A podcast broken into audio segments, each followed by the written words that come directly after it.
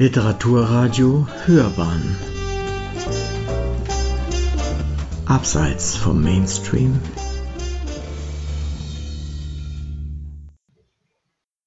Ach so ist das, sagte Franz nach einer Weile. Aneska blinzelte träge.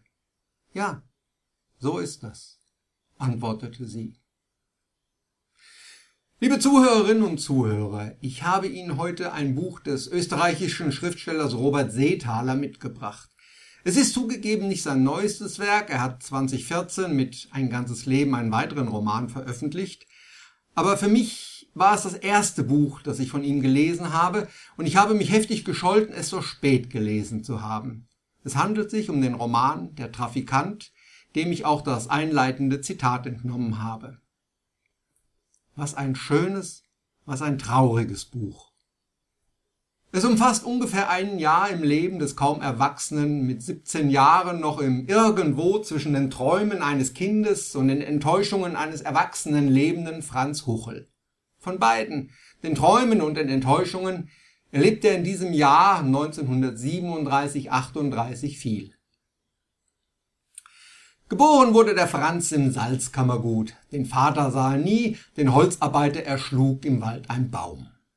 So lebt er zusammen mit seiner Mutter, finanziell offensichtlich ausreichend unterstützt durch den monatlichen Scheck vom reichen Grund und vieles mehr Besitzer Preininger, für dessen regelmäßiges Eintreffen die Mutter sich auf dem Rücksitz des schicken Austro Daimlers engagiert.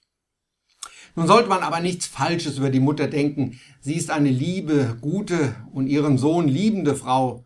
Das mit dem Preininger, das ist halt so, wie es manchmal ist im Leben. Es ergibt sich einfach einiges.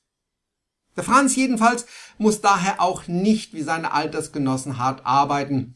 Er hat ein schönes Leben, man kann das so sagen. Doch es endet abrupt, denn den Preininger erwischt beim Baden im See während eines starken Gewitters Preininger liebt so etwas Urgewaltiges wie ein Starkgewitter.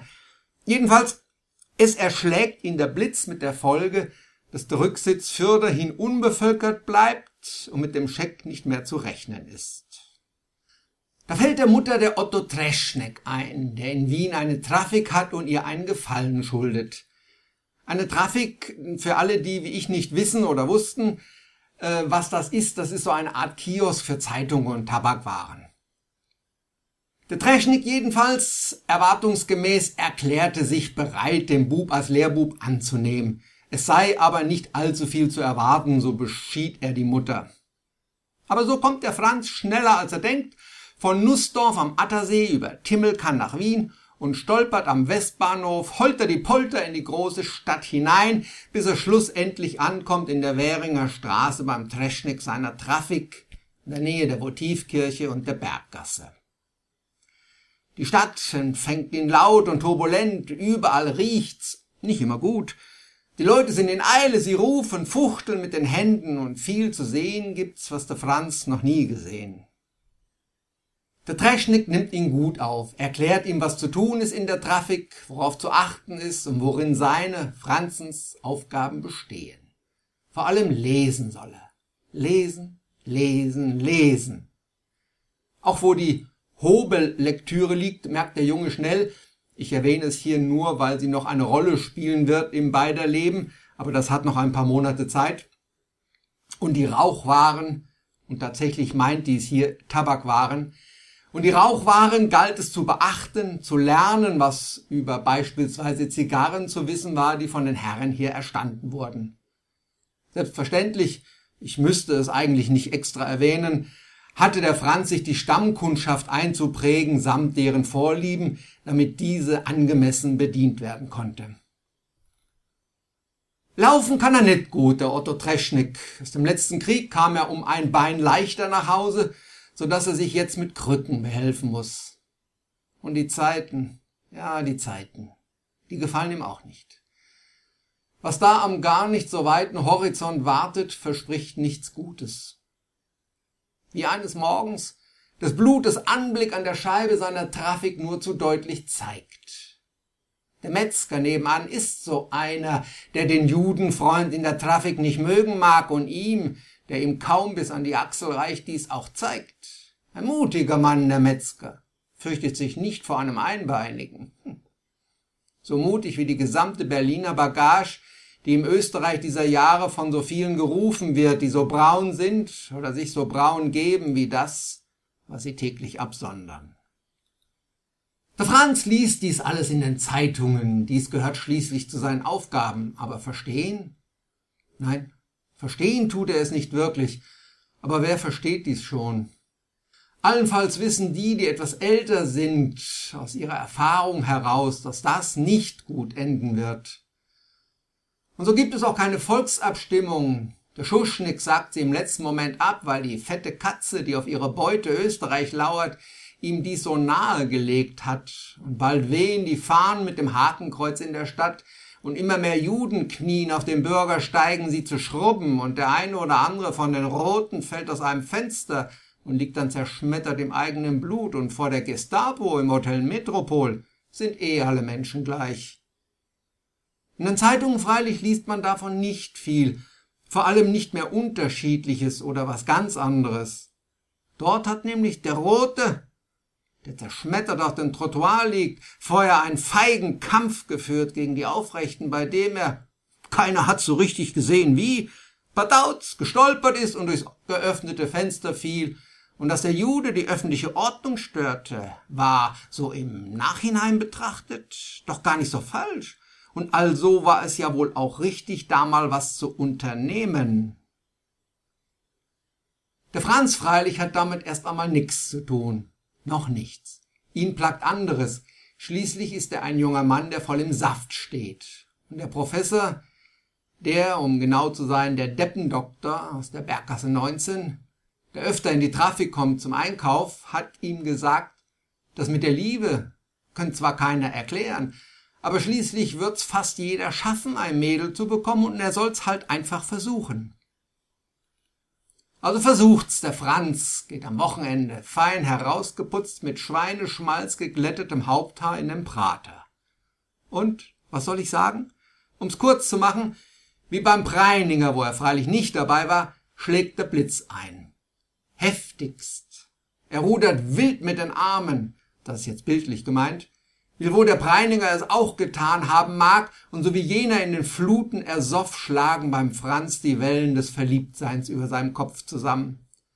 Und eine Etage weiter unten entfalten die Hormone ihre Wirkung, der Franz freilich würde das anders formuliert haben.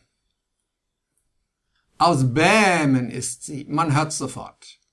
Wie goldener Weizen, und zwischen der Perlenkette der Zähne eine Lücke, eine Zahnlücke zum Versinken. Und schmal ist sie nicht, rund ist sie. Darauf besteht der Franz, als andere sagen, sie sei ausgefressen. Schlagen tut er sich sogar deswegen, auch wenn dies einseitig zu seinen Lasten ausgeht.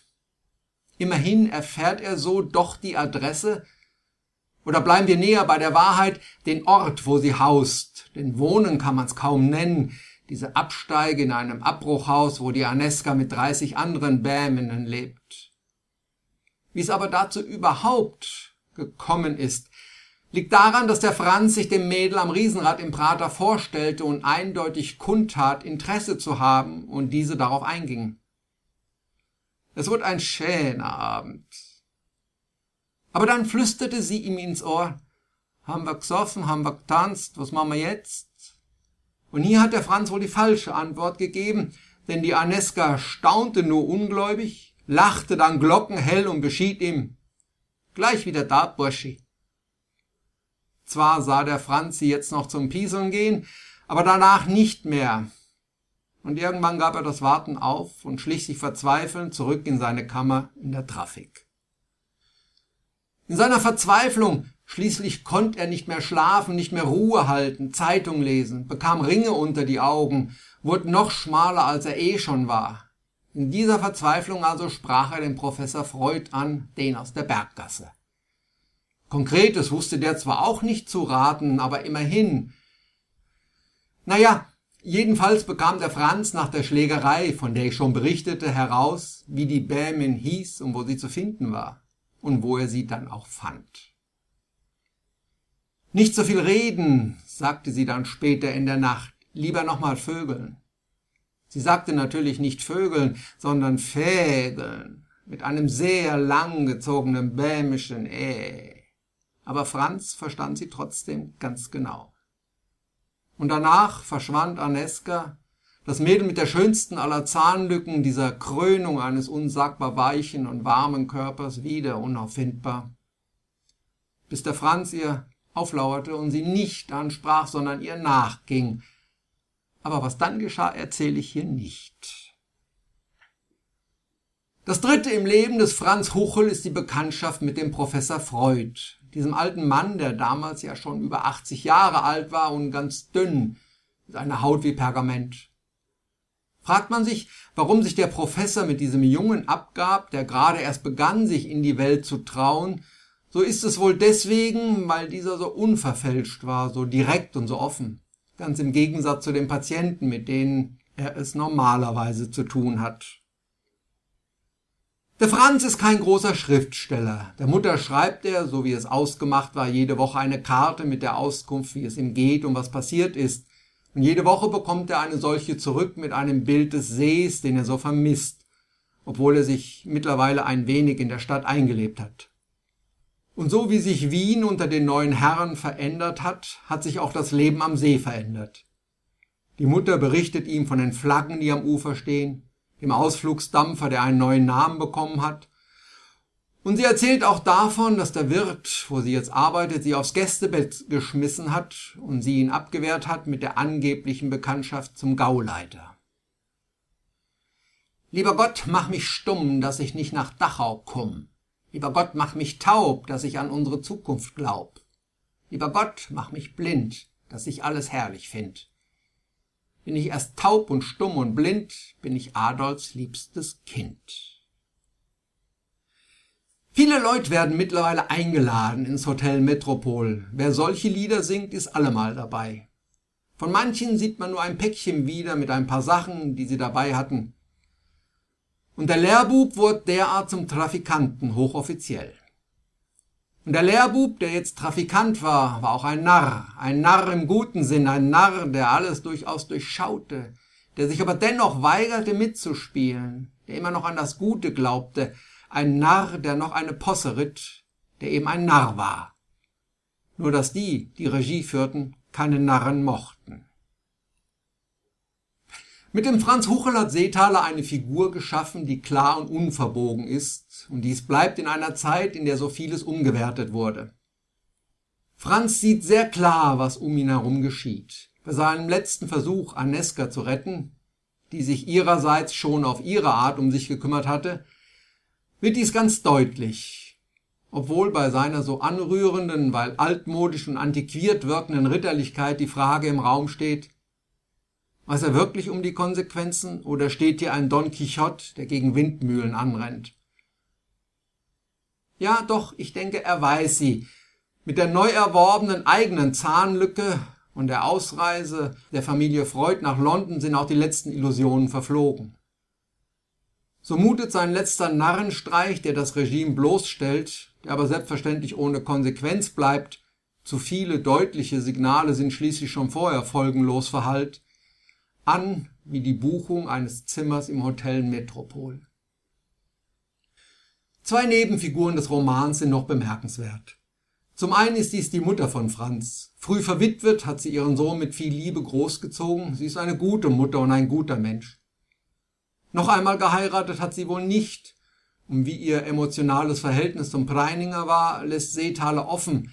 Er charakterisiert die Treffen der beiden als kurze, eruptive Zusammenstöße, die mit keinerlei Forderungen und keinen Erwartungen verbunden waren. Ob diese verschwitzten Zusammenkünfte auf dem Rücksitz, die willkommen zum monatlichen Einkommen beitrugen, zu Gerede führten oder wie und ob überhaupt sie moralisch einzustufen waren, lässt der Autor ebenfalls ungesagt. Auch in der Figur der Aneska ist Doppeldeutiges angelegt. Das böhmische Pratermädel mit der schönsten Zahnlücke der Welt ist lebenslustig. Sie weiß das Leben, das hart für sie ist, zu genießen. Essen, trinken, tanzen, ja und auch fädeln. Und sie muss für sich sorgen, muss überleben und erweist sich in diesen ungemütlichen Zeiten als nicht wählerisch. Wo Franz den Romantiker gibt, entscheidet sie pragmatisch, setzt ihre Reize dort ein, wo der Gegenwert hoch ist. Nicht ohne Symbolik ist es, dass Franz sowohl von Aneska als auch von der Gestapo gleich angeredet wird. Burschi. Da kann Franz bei Aneska nicht mithalten, auch wenn in der letzten Szene des Romans klar wird, dass er wohl immer noch zumindest in einer kleinen Stube des Herzens von Aneska den Krieg überlebt hat. Aber dies auch nur dort. Außer dieser wunderschönen, wenn auch traurigen Geschichte des Franz Huchel ist Der Trafikant natürlich auch ein Buch über Österreich bzw. Wien kurz vor dem Zweiten Weltkrieg.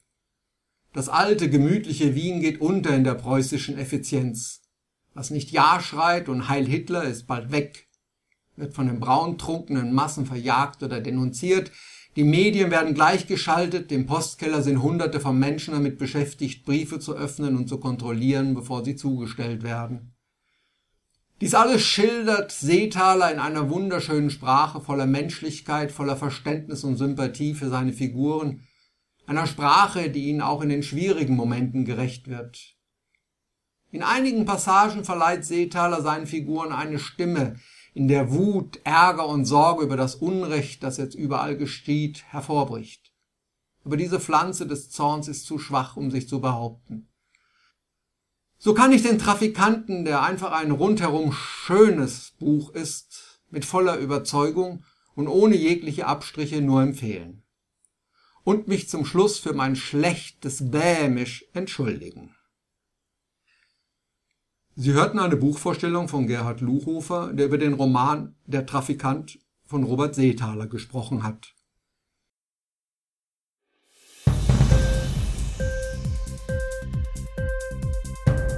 dir die Sendung gefallen? Literatur pur, ja, das sind wir. Natürlich auch als Podcast. Hier kannst du unsere Podcasts hören. Anchor, Spotify, Apple Podcasts, iTunes, Google Podcasts, radio.de und viele andere mehr.